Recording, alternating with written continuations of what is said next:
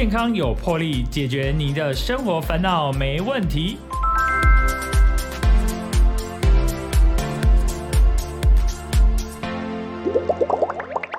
欢迎收听《健康有魄力》，我是主持人破哥。知道大家哦，现在这个女性的意识抬头，两性平权了哈。其实不是说只有男性的天下，女人也是撑起半边天，甚至更多了哈。所以，我们今天哦特别邀请到的是我们布利基隆医院解剖病理科郑威主任来到我们的节目。我们请郑主任跟我们的听众朋友打声招呼。哦，大家好，您好。很荣幸有这个机会哈，来轻松电台跟大家分享一些啊，现在最夯的议题哈，冻卵是。对，主任呢就是开宗明义就告诉大家了。事实上呢，我还没有讲到前言，不过这这一点都没有关系，因为知道现在其实这个大家你知道台湾哦，据说台湾现在是美国 CIA 评呃评估哦，今年这个生育率是全球。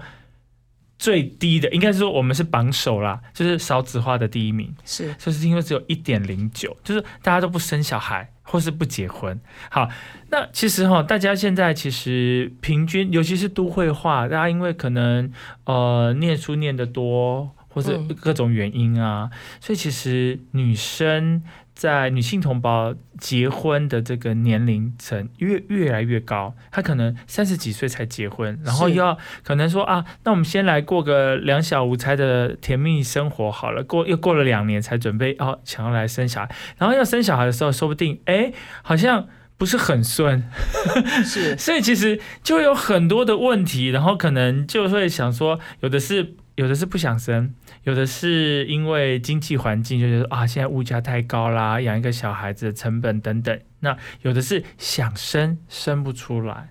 所以，所以你看那个之前这个冻卵的议题其实很很夯啊。后来大家就像，哎，很多人，比方说啊，林志玲好像有做冻卵这个手术哦，对，然后所以说她就生了小孩。虽然说有人说他小孩不是他的，哎，所以冻卵啊，为什么跟这个解剖病理科是有关系？我这个呃，我才不太懂呢。其实呢，我也我自己，你自己也不懂吗？不会吧？那不是不懂，我自己知道说，一定有很多说，哎，冻卵这个议题不是应该是妇产科医师在谈的？为什么是病理解剖病理科医师在谈呢？那我想大家其实，在进入这个回答这个问题之前。我可能要先告诉大家，我解剖病理科到底在做什么。想请问破哥，你知道您知道我们解剖病理科在做什么吗？其实我不是很清楚，我知道的是我们小时候有解剖青蛙，所以我们讲说哦，解剖病理科就是解剖这个可能病人他的一些身体的状态，或是说我随便讲了哈，是说哎，他可能有呃肿瘤还是什么，可能就需要呃把他的一些呃就是抽取出来，然后你们要做一些分析，这是我能想到的。其实破哥已经知道的。很正确了。好，我我现在讲哎。其实哈，没有错哈。我们在医院里面的主要的部分就是说，其实呢，我服务的大部分都是病人的组织，就是其实病人他大部分都是临床医师在照顾的。那如果医师怀疑他有这个肿瘤，可能有什么问题的话，他会取呃裁剪下来，交给病理科医师来做诊断。嗯。那另外一个，所以那所以说这个病人是良性或恶性肿瘤的，是由我们诊断。所以在医院里面呢，临床医师的我们其实不叫诊断，认为他们的英文名叫 impression，就是我的想法是什么。嗯，只有临床病理科医师才会用 diagnosis，就用诊断。原因就在这里，因为临床医师的他看到病人的这个病症，他认为是这些，可是不见得是他最后的诊断。只有病理科医师，我们可以用诊断这个名词。另外就是说，在病人呢，有些时候在以前比较没有影像学不先进的时候呢，我们不知道这病人为什么死亡，嗯，必须要解剖开来看他的身体里面发生什么事情造成他死亡。所以呢，我们的病理科为什么叫解剖病理科，就是原因在此。那当然还有另外一个叫做临床病理科，就是一般大家去的抽血啊，就是身体上并不受那个组织拿下来，而是你的。呃，尿液啊，或者是你的身体的组织液、血液啊，那部分就属于临床病理科。所以，我们解剖病理科的主要是这样子。那么，其实呢，病理科我们在医院里面就是什么的病都跟我们有关系。就是我们最呃，有个人就说我们是 doctor's doctor，医生中的医生。因为临床医师发现这个病，他不知道什么原因的时候，他就问说病理科医师说：“请问这个病人到底是为什么会这样？他的作用机转是什么？”嗯，所以我们要去研究它这个病人为什么会有这些现象。那么当然，解剖病理科呢，因为我每天都在做诊断看组织嘛，所以其实我们要看细胞，所以我们是一个研究细胞的科学。嗯，那所以回到这个问题，为什么病理科会讲谈到冻卵？因为大家知道冻卵这个事情不是只针对妇女，还有这个卵，这个卵子将来变成一个孩子，所以这个卵在你冻卵当中发生的事情呢，大家是不是了解？那你要知道，你的孩子经过这些事情以后，他出来的孩子，那是不是你想你我们期望的那，或者是你想象那个样子，都是必须要深思熟虑的。这就是我今天来跟大家分享这方面的一些呃讯息，或者是一些已知的一些科学的实证。是哎，所以啊，解剖病理科就是它真的是就都需要透过这个仪器，或是有一些数据，然后才会有出来这样子的一个分析，对不对？呃，我们一般在医院的话，切片做成，大家在学呃学生时代也有看过那个什么，你把草履虫放在玻片上面用显微镜看嘛。是是是。那我们就把病人的组织切下来，切成很薄的，大概三 micron 到五 micron 的厚度，然后呢，我用显微镜、光学显微镜去看。那如果我没有办法诊断的时候呢，我就要去做一些分析，或者是用特殊染色，或者去测那个流式 flow 那种很多的，或者是基因工程呃基因的或者是检测来做分析。所以现在大家很了解，虽然有个什么标靶治疗，嗯，它其实就是针对细胞里面一些肿瘤跟非肿瘤部分，它有些不同的那个一些分子。我们去针对那个分子进行治疗的话，有可能它不会伤到呃正常的组织，但是可以针对癌症组织治疗，所以可能就有机会来做除了化疗以外的对病人伤害比较少的一个可能的治疗。啊，原来如此。哎，所以啊，冻卵，我们刚其实呃郑主任有提到说，哎，像女生她如果要想要冻卵，第一个是。呃，想法应该是先去找妇产科，对吧？是没错。那为什么说呃会跟这个呃解剖病病理科是有相关联的呢？因为哈，呃，我刚刚有跟大家报告，就是说我们解剖病理科所有的医学都跟我们有相关。对，是 doctor's doctor。对。哎，我学到了。哎哎，这这不是我说的，这是国外的网站这样说的。那看到是英文嘛，所以是外国人说的。像妇产科医师给您的咨询，那大家知道你要取卵出来，它一定要有一些。平常你的卵就是月经周期一一次排一个或到两个嘛。嗯。那所以说，哎，我听说那个年轻的可以一次取十几个。哦对对，我在讲讲说正常的周期的时候，一般女妇女的正常自己的经期大概只有一到两个卵子嘛。哦，这么少哦？不然每次经期如果三四个，那你就不不是怀三胞胎、四胞胎吗？所以我们正常的怀孕的话，大概都是排一到两个，大概都一个卵子啊。是。所以当那我们一般的双胞胎的话，有可能是一个卵子，爸爸受精以后，他自己又分裂成两个宝宝。啊。那就是同卵双胞胎。是。他如果妈妈是排两个卵子。那把两个精子受精的话，那就是异卵双胞胎。了解。所以，我们正常经期大概是一到两个卵子，可是你取卵不可能只取一到两个啊，这样子，拜托，如果这个卵子它没有办法呃成功的话，那就没有没有办法，就这当动就没有意义啊。所以，一般要取大十五个卵子。那你想，您想想看，要十五个卵子就必须要十五次，二十个，十五个是最基本的。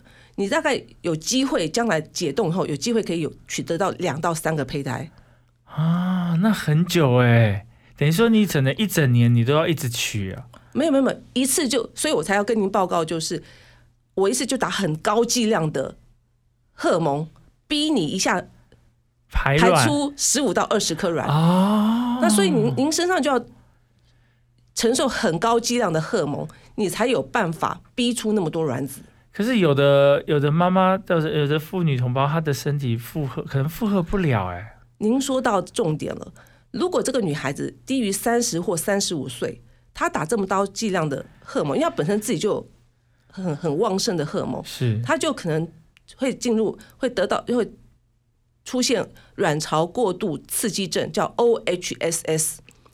它就会造成你的卵巢可能会膨大，那这时候你可能会轻微的呕吐，那可能更严重的话，有可能会有呃更多的不舒服。嗯，副作用。当然那个不多，可是越年轻的妇女越去做这种呃荷尔蒙的话，她的得到 OHSS 的机会就比别一般人高。对，是是，哎，所以啊，呃，像像现在大家都会想说啊。可能我现在并不想要生，所以可能可以先有，因为有这个技术嘛，所以那我们就来做这个冻卵的技术。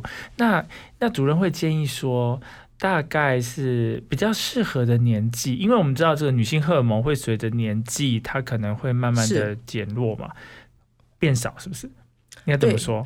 呃，这样讲好，就是说我们的老化，还有我们的那个。分泌都会有变变动，嗯，那同样，大家您也了解，就是说为什么高龄妇女容易就是风呃生产的风险会变高，因为她子宫的状况也不是很好，是老化了嘛。所以呢，我其实呃，我们可以先跟大家讲，大家知道为什么会有这个技术吗？冻卵的技术，它一开始并不是为一般的妇女，它是为了一，它是为了一些她可能是年轻的时候她就得了癌症。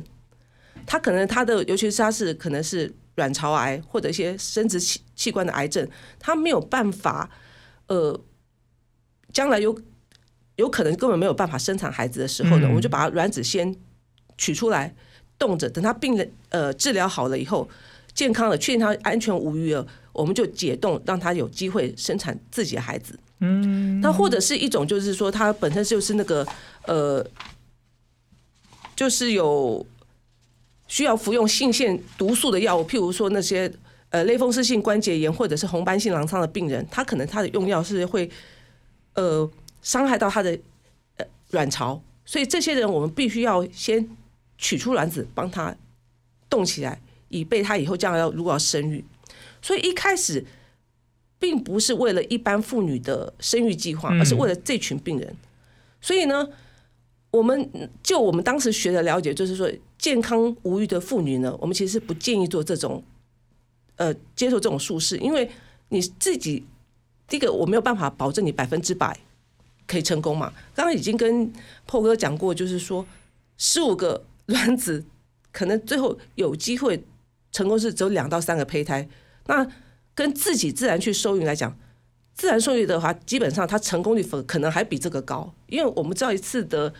我们性行为大概有百分之十五的机会可以怀孕啊，嗯啊，这算起来其实是它也没有比较高，所以呢，大家要先思考冻卵当时在时空背景是为了这群妇女，呃。发明的一个技术是是是哦，所以当初其实一开始就是为了否这这些这些比较有一些疾病的状况的，是，然后后来才慢慢演演变到说可以给一般的妇女同胞都来使用冻卵。其实演变也因为这是在美国哈，欧美开始先开始的，因为他们大概是二零一二年美国 FDA 应该是在前后才说好，不是不是只是单纯人体试验。医疗一般医疗也可以使用，才开始慢慢在有这个医院里面在进行这个技术。那么我们就在想说，那其实像在在美国，他们像像就也许那种那个什么金融圈啊，或者很多呃高职业的，就是高社金的妇女，她也非常非常忙，所以就常看到那些广告，就是说他们可以冻卵，就做自己的生育计划。那么，所以是在美国已经找我们十几年，欧美已经找我们十几年开始在讨论这个技术了。那么，当然，我觉得这是个妇女一个选择是没有问题。不过，也有一些美国的那个妇产科医师在担心这件事，就是说，因为你认为我已经动了一个卵子在那边，所以我可以安心去过我现在想要过的生活。就到时间到你要去解冻的时候，你突然发现自己的卵子是。不能用的时候，那怎么办？那其实会是对一个这个妇女来讲，她是会一个很大的压呃伤害，那个精神的伤害，因为她不能保证百分之百的会成功嘛。就跟跟大家就想想看啊，一个东西经过冷冻解冻，它其实有没有可能折损？这这这要大家考虑的。那么。现在目前来讲，就是说我看到的 paper 大概最好，一般来讲大概有七成左右。你解冻卵子是活的话是七成，但是大家知道，活的卵子不表示是活的宝宝，你活的卵子还要经过受精，受精能不能成功又是个关卡。那我们台湾技术算不错，它可能还有七成的成功率，所以大家再算算，大概就是四成九。好，那你变成一个受精成功的胚胎以后呢，你还要去做基因检测，叫 PGT 吧，就是在植入之前看这基因有没有异常，那是不是又可能又折损？所以呢，得到了一个算还不错健康的胚胎以后呢，植入的时候又有一个有可能成功率的问题。我们现在大家知道，一般来讲，人工生殖数据大概就是三成到四成成功，所以当层层关卡下来，大家就可以算算看，为什么要十五颗卵子？就是这个样子，对。哎，其实对啊，这这听起来啊，其实还蛮复杂的，因为有层层层关卡的风险啊。是。你就算冻卵成功，然后你解冻之后，它是不是品质良好，还是不是活着？对。然后是不是跟精子可以在呃结合之后，然后送进这个子宫里面，在那个培培培育出来，这都是一个问题，而且。呃，就是如果你是妇女，比方说你可能是二三十岁动了，那你可能快四十四十岁，你想要生，那你的子宫是不是有那么好的一个环境可以孵育这个胚胎？这也是一个问题啦，哈。而且大家可能都提到冻卵的时候，可能没有想到冻卵这个卵，它最后最后一定要用人工生殖的方式才能够生出孩子，已经没有办法用自然受精的方式，所以它一定要进入人工生殖。嗯，所以你。光说冻卵的金额，你可能觉得啊，就十到十二万，可能还好。虽然它健保不给付，而且现在蛮多，至少桃园跟新竹都说要补助冻卵。但是大家考虑好，你每年的储存费用是一笔钱，好到你要解冻使用它的时候又是一笔钱，所以你要考虑这整个的那个，我们现在很红的一个叫 CP 值，觉得那是不是自己去进行去自自己去？怀一个自然受孕的孩子，可能 CP 值比较高。哎，是啊，这因为自己自己自然去受孕的话，事实上就不用做这么多的。第一，就不用花这么多钱；第二，就是也是有一些折腾了哈。如果说你还要打那个高剂量的荷尔蒙，对，所以也是对女生的这个身体也是一种负担了哦。对，您知道那卵子怎么取吗？嗯，不知道啊。从阴道进去。然后呢，阴道超音波，然后用你的探针去你的卵巢戳到卵巢里面，把你的卵子收出收回来。所以它是一个外科手术，所以你要麻醉啊，那也是一个风险啊。所以所有的手术麻醉的风险，您都是要承担的。是，对，所以说我们可能觉得很简单，冻卵就好像我们把牛肉冻到冰箱里面，我想拿出来吃就可以吃，其实不是那么简单。而且大家有没有想过，哈，你冻的细胞它发生什么事情，大家知不知道？怎么会知道？呃，没关系，那我就你说什么？你说你说的意思是说，你你的卵子怎么被冻起来？怎么被冻起来？不是就是把它急速冷冻，嘣，是这样吗？可是大家知道哈，您知道豆腐变冻豆腐，您绝对不会希望豆腐变冻豆腐，所以对不对？对啊，你的卵口感就不一样啊。现在不是口感问题，而是。豆腐还可以用吃的，可是细胞 如果有冰晶，细胞是会冰晶就像刀一样，它会把你里面的胞器割伤。所以要怎么做？把水抽干。所以你要在很短的时间把卵子的水抽出来。要怎么抽？要用冷冻剂，用很短的时间用冷冻剂去把水脱水，把那个卵子脱水。是。那问题是冷冻剂。是个化学物质，是有没有可能伤到卵子？现在没有人知道。嗯，因为冻卵的技术虽然在人工生殖之前的妈妈他们就开始用冻卵，但是他们基本上就是很快就解冻就使用了，不像我们这种要冻长期的，可能要就根本不知道这些冷冻剂在这么长期冷冻对这个细胞的伤害。嗯，然后呢，第一个就是化学的。化学那个冷冻剂的伤伤害我们不清楚。第二个，你冻下来后，冰晶冻的技术好不好？有没有形成个冰晶把你里面的立腺体啊、那个核糖体割破？没人知道。好，冻完以后，冻到负一百多度的液态氮里面，快要到负两百度的液态氮里面呢。当你要用的时候要解冻，当您解冻的时候，就像玻璃一样，有个叫做脱波作用。如果在技术不是很好，在脱波的在那个回温的时候呢，你留在那个会形成晶体的温度太时间太久的话，它有可能形成个晶体，又有可能会伤害。所以呢，这个还这个卵子其实也是经过千山万水，如果它能够活下来，所以呢，当然我讲这是极端的状况。我们现在理论上已经认为我们冻的技术是不错的，所以我们台湾技术算不错的。但是我就让大家思考，就说你的孩子非常的辛苦，你这颗卵子要经过这么多事情，所以呢，我我为什么解剖病理科要讲冻卵，就是要告诉大家，因为我是我本身在。有念过硕士跟博士，所以我一直都是在做细胞跟分子生物的研究，所以我知道细胞里面它其实是我们知道东西实在是非常非常有限。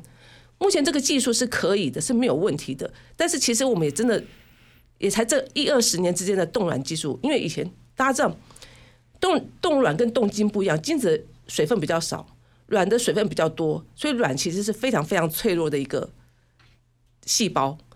所以其实我们真的知道的不多，嗯，可能要时间来证明说这些孩子的状况是怎么样。了解，哇，真的听起来好像。冻卵就单纯两个中文字哦，冻卵就是这么简单。可是听到郑主任这么解释，觉得哇，好复杂哦，而且呃风险其实很大哎，不仅是说对妇女同胞自己本身的风险、身体的负担，包括这个抽取之出来的这个卵子，它从。呃，被冻起来到解冻，然后之后再跟精子结合之后，这个胚胎放进子宫，其实他说真的是千山万水，真是历经万千的辛苦才能说哦变成呃，就是生产出来成，就是把它培养，然后变成一个 baby。对，你知道他其实经过两次冻，您知道吗？他冻卵冻一次，好，他如果成功受精变成胚胎，这个时候我们要拿一颗细胞来看它的。有没有基因突变嘛？嗯，啊，你也不可能马上植入嘛，所以它再被冻回去，等到确定它是好的，妈妈身体状况好的时候，它就再被解冻，再去植入，所以它要经过两次的。所以它跟精子结合之后还要再被冻一次。对啊，你要去检测它的细胞有没有突变呐？啊，它不可能在那边等你啊，所以你要确定这个是好的，我才解冻让它变成那个呃，就才能植入啊。啊，Oh my God，真是太复杂了。我今天才知道，我们今天非常开心邀请到是布利基隆医院解剖病理科的郑威主任来帮我们解说有关冻卵的相关的一些呃知识，真尝哎，我觉得这不是尝试了嘞，这是知识，这好困难哦。我真的是觉，我觉得我听起来就觉得哇，天方夜谭啊，就是觉得呃，我觉得这种。就是有需要做冻卵手术的呃人啊，真的也是非常的辛苦。就是在就是不仅要花一笔金钱，然后要花时间，然后身体上也要承受一些呃负担，还有风险。你光是麻醉手术就是很多的风险，但不止一次麻醉手术吧？取卵要一次，那植入也要一次吗？没有植入的话，应该不用，不用。对，可是您讲到重点了。您可以取到十五颗卵，要看你的年纪。如果说您在三十岁的时候，可能一次只能取到七呃十，可能到十颗，可是要看你的自己的状况。如果你取不到，你可能要经过两三轮，你才能够累积到十五颗动起来，才能保证将来有机会抱到一个孩子。嗯，所以确实您讲的没错。如果你需要两三轮的取卵，确实要两三次的麻醉。哎，真的哎，哇，超辛苦的哦！这么辛苦的情况下，大家还是需要很多人哈，目前还是很呃，就是往冻卵这个方向去了哈。那我们现在先休息一下，接下来再继续休息一下，再听我们这位主任来继续讲一下有关冻卵的相关的知识。谢谢。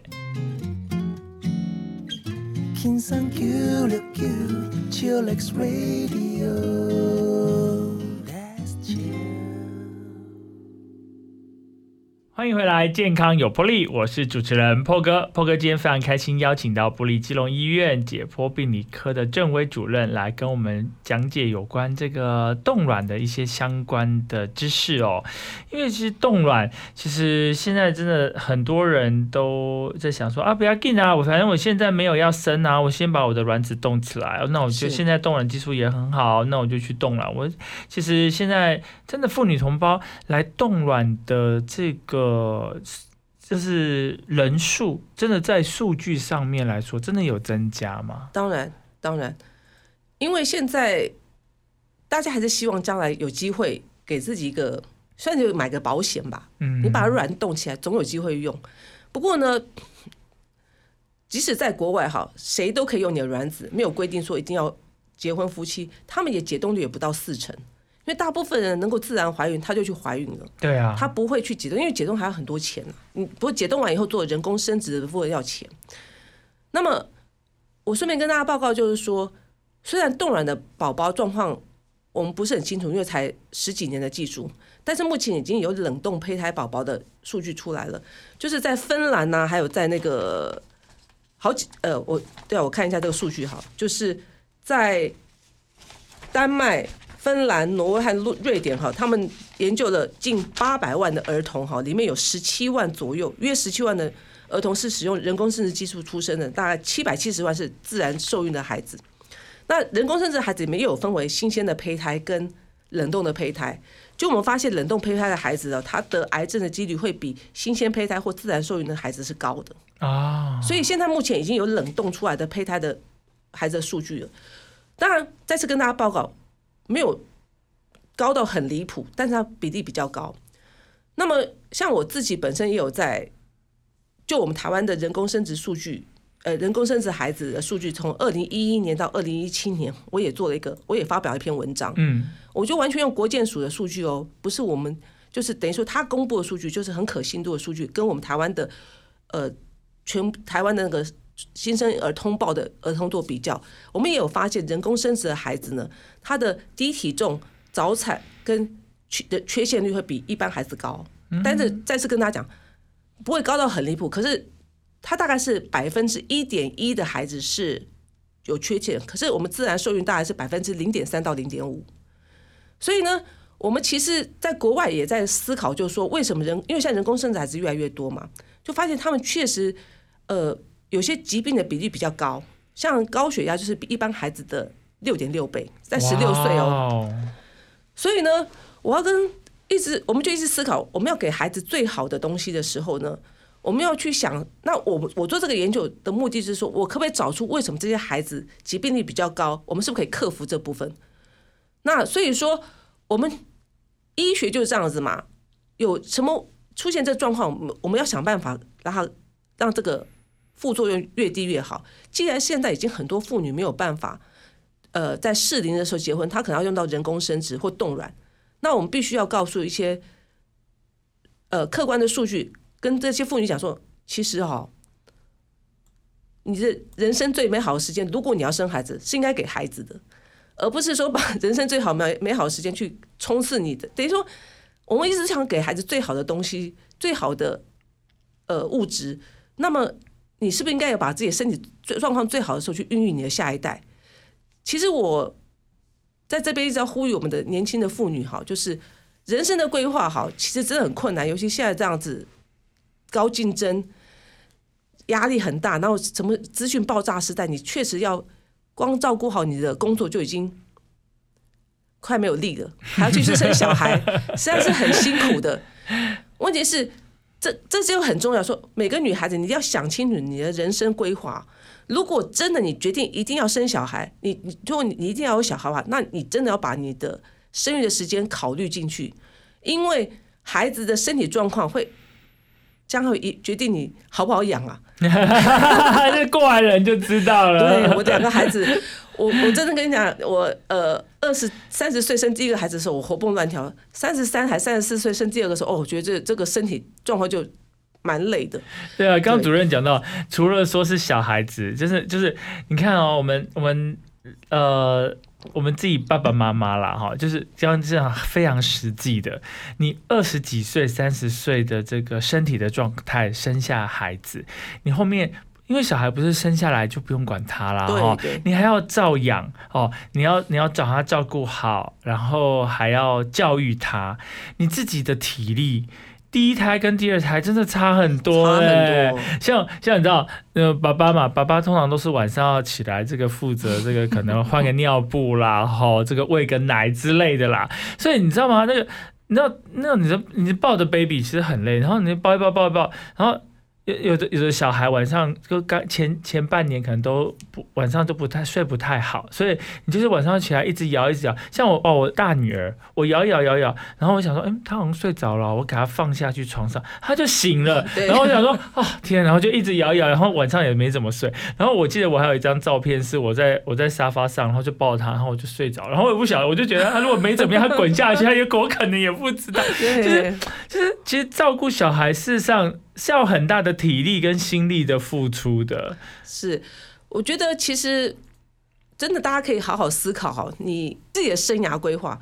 说实在，我做这工作哦，真的照顾孩子，真的也很辛苦，很辛苦。我还去念了硕士班跟博士班。你怎样？你这你怎么活过来的？当然要很多很多人帮忙。其实我现在要呼吁政府哈，你其实要给这些家庭，不管男女哈，愿意进入婚姻的或愿意生孩子，你要很大很大的帮助。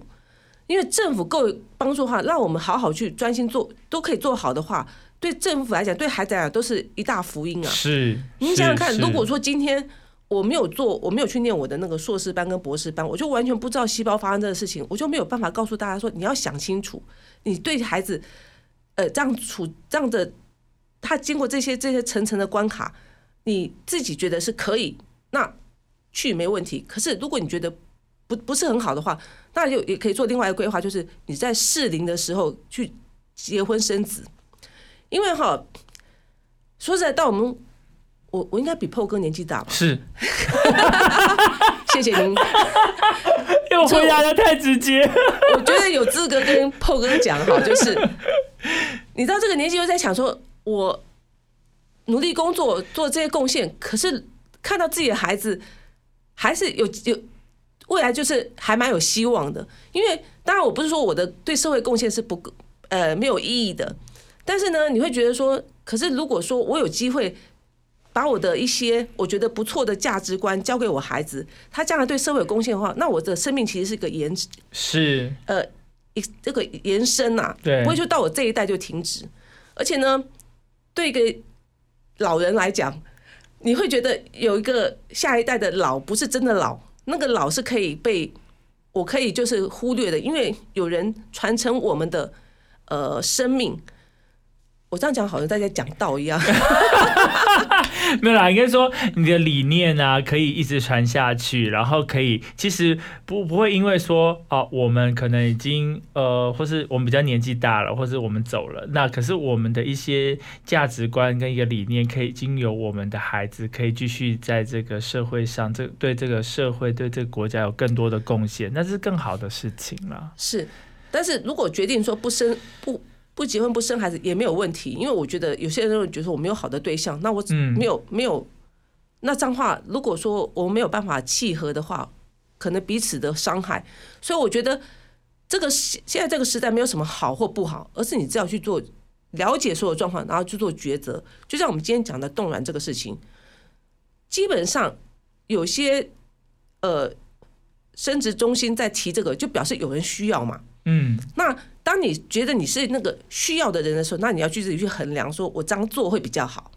对。那我我我在我今天在这边讲，只是告诉大家说，这整个事情，这整个过程，呃，您要呃，妇女你要接受什么样的处置？那你要接受什么样的治疗？然后孩子要经过什么样的呃呃实验室的技术？大概就是这样子。是啊，我们刚刚其实主任有提到说，其实冻卵其实有时候啊，你可能。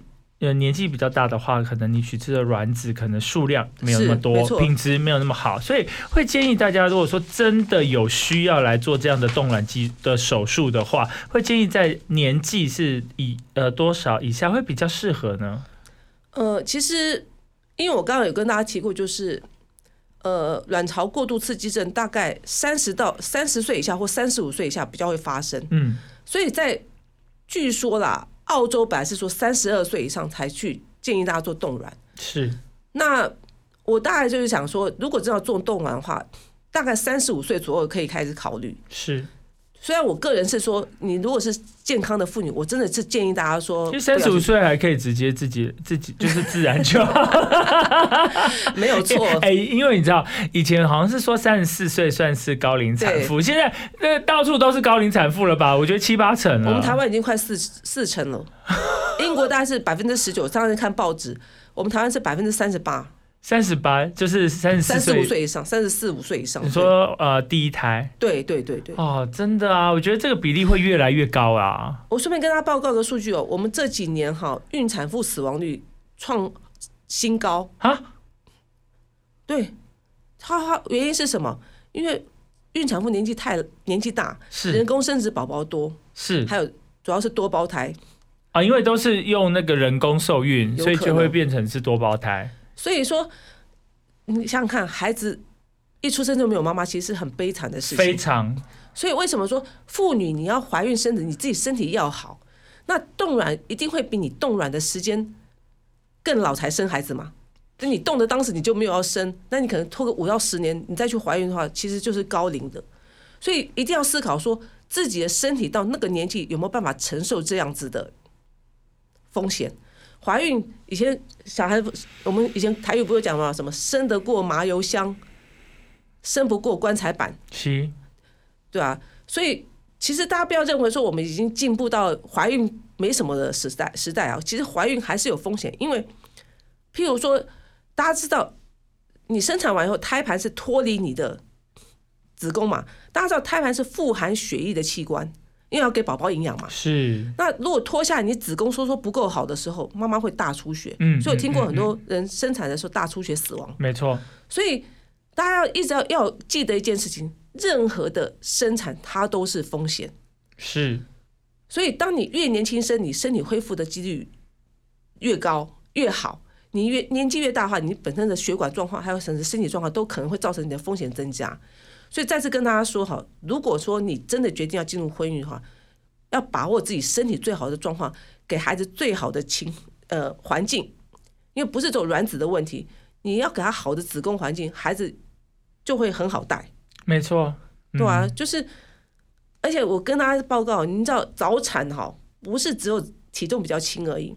大家知不知道我们人生我们的肾脏啊，在妈妈身体里面长的肾源是最好，我们肾脏是好好几百万个那个小小的过滤器，大家想象一下哈，我们一边大概有一百万个肾源，就是一百万个小小过滤器，两边有两百万个。然后我们的肾脏内科医师告诉我，我自己去查资料，你在妈妈身体里面长得都是好好，一生出来的时候，其实数目就固定了。你说我生出来再养，就算会生，也没有妈妈身身体里面的肾源长得好。所以你越早产的孩子，他出来的肾源数会比其他孩子少，所以等于是输在起跑点。啊，所以当然不是只有冻卵或人工生殖，只是跟大家讲说，如果你一个妇女怀孕，你尽量不要让孩子早产，这就是给孩子最好的礼物，是。给孩子足够的体重，然后呢是足月产，然后呢你的身体状况是最好，这个就是妈妈父母对给孩子最大的那个，就是我讲的礼物啊，还有一个一个宝藏，对。可是哦，真的是，就是呃，妈妈的身体条件，就是说要比较好的状态啦，哈。然后，呃，不管说做不做冻卵这个手术，你的因为你的卵子的品质要是好的，你生出来的 baby 才会是比较健康的。是是没错。当然，我们现在只是跟大家讲，就是因为真的是太忙了，这世界实在是，而且我觉得怎么讲呢？现在的每个人价值观都很多元嘛。嗯，但是如果说如果说真的要生小孩的话，请要好好考虑，应该要把最好的东西给孩子，因为我们都会老去，我们都会死掉，将来世界是他们的，给他们最好的呃 prepare，就给他们最好的准备，给他最好的装备，那足月产健康的孩子，那是不是一些对给他们一个很大的祝福？是啊，是啊，尤其是这个冻冻卵这个技术啊，目前在台湾是没有健保给付的，对吧？没有，对啊，而且它好像每次就是的费用，刚刚其实呃主任有提到是大约是十二万左右。对，那如果说您一次取不到十五颗的话，还要取两三次，嗯，就算算大概也要将近三十万。是，而且就是还有保存费的部分哈，每年都要付一是呃固定的保存费是了。是，那你解冻的时候还要再付一次解冻费没有解冻就叫做人工生殖啦，啊？哦，就是另外人工生殖的费用了。大概就是对三十二三十万吧。哇而且一次人工生殖大概成功率大概三到四成，所以你再算一算，如果没有成功，再乘以三倍。呃呃，就是做到你成功为止，是不是三倍还不知道？如果你是三个卵子的话，一次植入一颗，那失败的话，第二颗、第三颗这样子。是哇，那其实就是说，其实要发花费的这个费用真的是这是不便宜了哈。第一个，是，就我觉得钱哈会想去做的人，其实基基基本上经济能力应该不是太大的问题。嗯嗯嗯可是他去思考他后面的一些后续的那些保存费用加起来的话，那就要那可能就是所费不赀。嗯然后另外就是说，呃，如果说你解冻完以后，大概成功成为胚胎的两三颗，那一次一次的话，一次一次耗损，那你也不确定说这样算起来真的是，就像我讲的两三颗，一次三呃成功率是三成嘛，所以三颗差不多才有机会得到一个小孩，嗯，所以这都是有数据的，对。是是，这个其实目前都有数据了哈。其实，所以其实这一次的的意思就是说，还是建议大家，如果能够自然的来这个受精、怀孕、生产，还是采取这样子的方式，除非说你真的是呃有一些身体有一些状况，然后你真的有需要来做这个冻卵。对那我知道也有很多女孩子是说，我现在就找不到好的对象啊，那先冻卵。呃，我觉得这也是我们政府应该去加强的。为什么让这些女孩子忙到没有时间去找对象，对吧？哎，这事实上是这样，没有错。没错，为什么让每个孩子都每个女妇女年轻的妇女都忙到十点十一点才下班？那哪有办法回去看到床就就倒倒下去，根本没有时间去认识这些那个对象啊。而且重点是，年轻的孩子本来就要享受美好的人生啊！我觉得已经不是只有单纯的是找对象问题，你让他整天都锁在那个卖给工作，或者卖给呃所谓的呃贡献给国家或什么，我觉得这样子好像，我觉得有一点感觉上我们也是在奴隶这些年轻的妇女啊。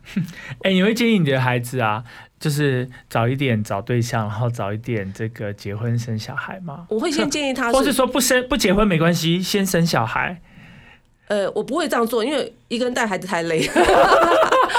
没有啦，或者他有 partner，但是他们还没有想要走到婚姻的那那张纸的阶段，这样子。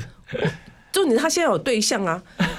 我我觉得这样讲好了，我会希望孩子多出去，不要只在电脑前面，多出去看，多出去走，多出去接触人，多点人际社交，那你就才了解你想要什么东西，你想要的生活是什么样子，而不是只是被人家说啊，你这样生活就很好，或者说工作。成就感就够，我觉得并不如此啊！人生其实是非常多面向的，我也不认为说工作就可以定义你这个人。我觉得一个人，而且工作，我也真的觉得现在真的是那个什么，适当的工时是很重要的，才能保障我们现在年轻人的身体健康。你不要光讲到什么婚配，不用光健康这件事情。我不是最近常常看到报纸上很多年轻人猝死吗？还有个四十岁的工程师去什么就开始还有心肌梗塞，是天哪！哎，那到时候我在想说，会不会我七八十岁的人去养这些四五十岁的人，因为他们身体都健康都不好，为什么？因为整个环境的大环境的呃，没有帮他们注意到他们的健呃就生活作息习惯，或是运动的运动的习惯啊。是啊而且现在很多很多年轻人从小就是三 C。你知道，像我们出去吃饭，然后为了不不让小孩子吵，就丢个平板给他，丢个手机给他，然后爸呃妈妈在旁边聊天，然后然后小孩子在那边自己划手机，这是很常见，very 不知道看，common 你。没有你不知道他看到什么东西，对不对？呃，看不看到什么？东西我觉得这是另外一个层面。重点是，我觉得就是他就是哎、那么小，你看那个眼睛一直在这样子。我觉得那个数据以后出来，眼睛的病变，我不晓得会不会也很严重，或者就是，所以我觉得就是刚刚主任讲的好，我觉得就是要多出去，多接触，认识不同的人，然后你你多认识不同的人，自然你就会有机会找到你婚配的对象啊。对，那为什么我您刚有提到说，是不是一定要结婚呢、我觉得这样讲好，就是说，以后当你如果找到好的先决条件，这个人也是跟你理念相同的，就像一个人走很累的时候呢，另外一个人有体力就拉你一把，然后呢，当他累的时候，你就拉他一把，就等于是互相到最后一起扶持过日子。嗯，所以呢，我觉得就是说，当你年轻力壮的时候，可能觉得我一个人很好。可当老的时候呢，那个时候呢，你那个时候要思考说，你老的时候这样的生活，你是不是可以 handle，你可以掌握的话，那当然没问题。所以呢，我觉得其实就像以前讲，就是说人多好办事嘛。哦，那是毛泽东讲的，对不起，对不起。我讲就是说，为什么我们是，我们人是群群居的动物，因为在一起，大家很多事情可以互相的协助，所以我是觉得说没有关系，这也是个人的价值观。只是说，你问我说结婚这个概念，年轻人是不是应该要去建议他们？我觉得只是这样，就是说，我们想象我们自己家的生活是什么样子，那你觉得怎么样的状况，怎么样的配置是最好的？就是这样子。所以呢，就是未雨绸缪啦。嗯，对，那如果说有这个冻卵的需求啊，还是可以到我们的布利基隆医院来吗？哦，没有没有，我们医院没有做这方面的技术，这个是要生殖中心，还是要有一定合格的才能做。对啊，对，那我们医院就是我们对，因为就是我们医院比较属于就是一般的那个社区，就是地区型的，我们比较处处处理健保给付的是是一般人的那是。那个生病痛的部分，这是我们的公公公部门的一个职责啊。是，对，是，所以呢，记住哦，布利基隆医院 没有在做冻卵手术哦，不要因为这个我们政委政委主任讲了，就觉得啊，好像布利基隆医院有啊，就打卡点为提供啊，拍谁问我哦，丢丢丢，是我这个只是说告诉大家，因为我们病理科有一个那个，我们有我们我们的社教，我我们卫教资讯栏，是，所以大家有兴趣的话，这段以后我将来会放在我们的网站，大家有兴趣的话可以看。但当然，我没有说我的一定是呃正确的，但是我是把相对正确的知知识呢，呃，告诉大家，大家有兴趣可以自己去查更多的知识。当然，妇产科那些的一些的医疗院所跟我的看法不一样，譬如他说，请问冻卵可以冻多久？有人说无限期。呃，这个东西呢，我只能跟大家讲说，我我我的我所有东西都是要有数据的。再一个，呃，以对不起，我先查一下，就是一千对个，但是将近十二万的精子的样本研究好，发现说超冻超过十五年的话，精子的存活率呢是从百分之八十五降到百分之七十四，所以表示你冻得越久，连精子都可能受到伤害。所以呢，我个人觉得说，冻到没有期限，我觉得这个我持保留态度。但是我是觉得大概超过十年的品质就不就会堪虑啊。所以呢，很多像这是这个我刚刚讲动到没有期限，也是某一个医师医院告的网站上的资讯啊。所以建议大家看资讯的时候，货比三家不吃亏。不吃亏这样子，不要只听一个医师的意见。如果您真的要做，我们这样建议，呃，刚刚讲今天教介绍冻卵的话，我觉得你也要多看看、多想想、多听听，然后再决定自己要不要去做。我觉得这是对每个人最好的一个保护跟方式。所以以上，我们今天非常感谢这个布利基隆医院的解剖病理科的郑伟主任哈啊。讲解了这么多，那最后其实他，我觉得他最后讲的最好哎，他说哦，就是你要货比三家不吃亏，不管是说哦，你是选择你的伴侣啦，或是说你要做做不做冻卵，做不做冻卵，而且你不要听信一面之词说哦什么无限期，你冻到几几百万年都没有关系，其实很多东西不是你想象的这么简单。那呃，你深思熟虑做做自己。最好的决定对自己对自己的未来的 baby 最好的决定哈我想就是你有多各方面评估之后去了解之后来做的决定那至少自己也不会后悔。是没错我觉得就是未雨绸缪啊多方比较然后为将来自己的生涯做规划哈你就可会比较清楚你要做什么样的选择。对，是我们今天非常感谢郑伟主任，谢谢。King San Q，Chillax Radio。